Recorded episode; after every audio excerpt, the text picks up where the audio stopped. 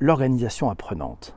Selon Wikipédia, une organisation apprenante est une organisation humaine, une entreprise, une administration qui met en œuvre un ensemble de pratiques et de dispositions pour rester en phase avec son écosystème. Chaque entreprise est donc un système vivant avec son propre écosystème et donc sa propre organisation. L'organisation apprenante, qu'est-ce qui est en jeu? Dans son ouvrage, La cinquième discipline, l'art et la manière des entreprises qui apprennent, Peter Senge propose euh, de penser l'organisation afin que tous ses membres apprennent les uns des autres avec une communication transverse pour développer l'intelligence collective et la capacité permanente de s'adapter à son environnement. Seul, on va plus vite, mais ensemble, on ira plus loin.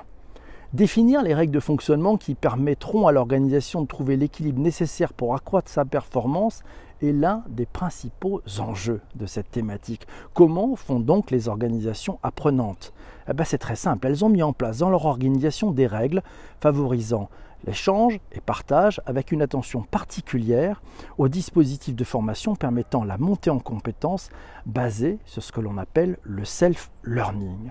Au centre de l'évolution des métiers des entreprises apprenantes, la responsabilisation et l'autonomie pour David Garvin, euh, c'était dans la Harvard Business Review de juin-juillet 1993, c'était un siècle. Une organisation apprenante est capable de créer, acquérir et transférer de la connaissance et de modifier son comportement pour refléter de nouvelles connaissances. La boucle est bouclée. Il précise aussi qu'une organisation apprenante doit développer cinq activités. Résoudre les problèmes en groupe. Ouais, ce sont des compétences humaines les soft skills. Il doit aussi, ce groupe doit aussi expérimenter avec des pilotes. C'est la flexibilité, l'agilité. Il doit tirer des leçons des expériences. Bien sûr, c'est le feedback, c'est le droit à l'erreur, la culture d'entreprise aussi. Et puis, il doit apprendre des autres parties prenantes, les clients, les partenaires. Ça amène de la transparence, de l'entraide. Enfin, il doit transférer les connaissances pour un même niveau de compréhension, c'est l'inclusion et l'engagement cette vision, elle change le rapport au travail dans la mesure où le salarié est acteur et au centre de la réflexion. L'efficacité d'une organisation apprenante, c'est l'état d'esprit et le partage de compétences plutôt que l'individualisation des performances. le challenge des managers, c'est de changer et amener plus de liens et de collectifs pour chacun des acteurs avec une vision transverse qui dépasse ego euh, et, challenge. Ouais, faire évoluer le modèle managérial pour permettre à l'organisation apprenante de prendre place dans l'entreprise, c'est ça aussi un des challenges, hein, ce nouveau challenge à, traiter.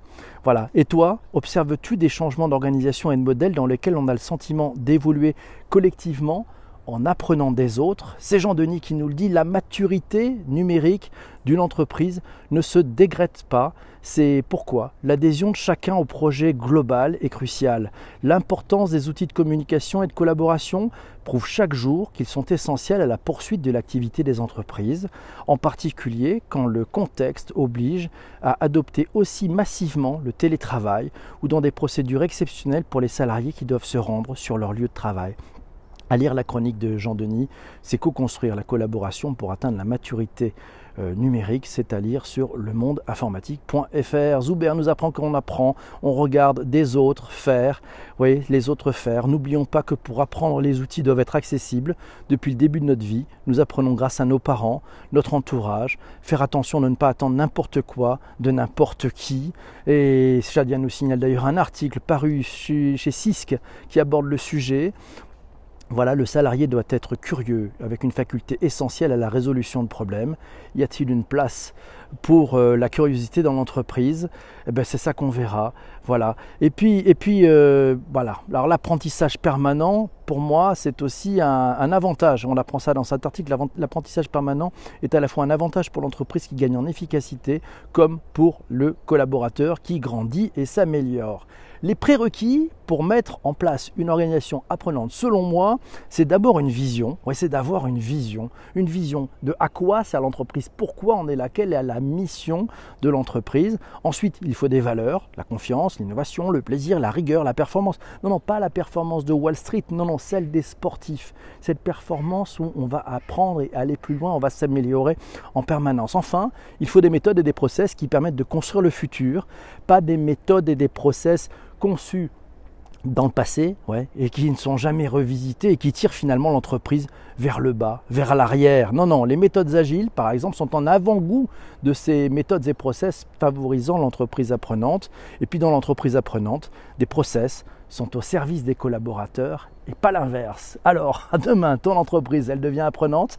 On en parle très très vite. À bientôt. Merci d'avoir écouté ce podcast jusqu'ici. On se retrouve euh, pour un prochain épisode dès demain matin. Merci à toi. Et puis, si tu as aimé ce podcast, n'hésite pas à le partager auprès de tes amis. Abonne-toi si ce n'est pas encore fait. Et puis, si tu es sur Apple Podcast, 5 étoiles minimum, ça fait un bien fou. Merci beaucoup. Bonne journée à toi. Salut, ciao, ciao. Au revoir.